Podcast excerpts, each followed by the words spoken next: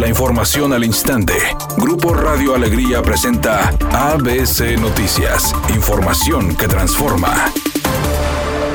A cuatro días de la llegada de haitianos a Nuevo León a la casa Indy, se encuentran en este lugar 1.200 personas, que debido al alto flujo migratorio, la institución instaló cuatro toldos más y algunos tinacos afuera de sus instalaciones. Así lo informó Jaime Fernández, uno de los coordinadores de este refugio. Por otra parte, indicó que también se encuentran elementos de Fuerza Civil y funcionarios de la Subsecretaría de Regulación y Fomento Sanitario por el ingreso y egreso de migrantes que sigue activo en Casa Indy.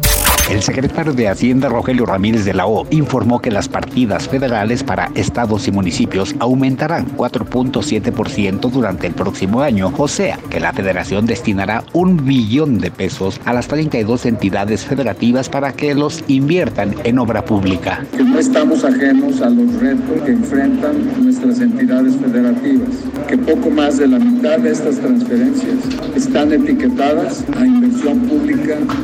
Editorial ABC con Eduardo Garza. El Istelión está bajo la mira del gobernador entrante Samuel García. El MCista habla de un fraude millonario y relaciona a sobrinos del exsecretario general de gobierno Manuel González. Hasta hoy es solo una declaración directa y fuerte. Falta ver en qué termina legalmente.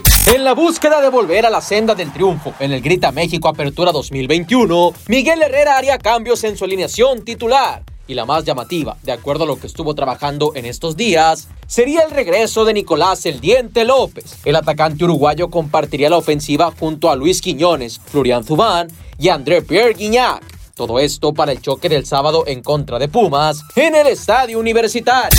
Si alguien sabe cantar esas baladas súper llegadoras es Carlos Rivera. Y ni qué decir de los integrantes del grupo Rey. Por ello, por primera vez hicieron una colaboración y juntos lanzaron la canción titulada ¿Cuántas veces? El video, a los pocos minutos de haber sido estrenado, consiguió miles de reproducciones. Es una tarde con cielo despejado. Se espera una temperatura mínima que oscilará en los 22 grados. Para mañana viernes se pronostica un día con escasa nubosidad. Una temperatura máxima de 28 grados, una mínima de 16. La actual en el centro de Monterrey, 29 grados. ABC Noticias. Información que transforma.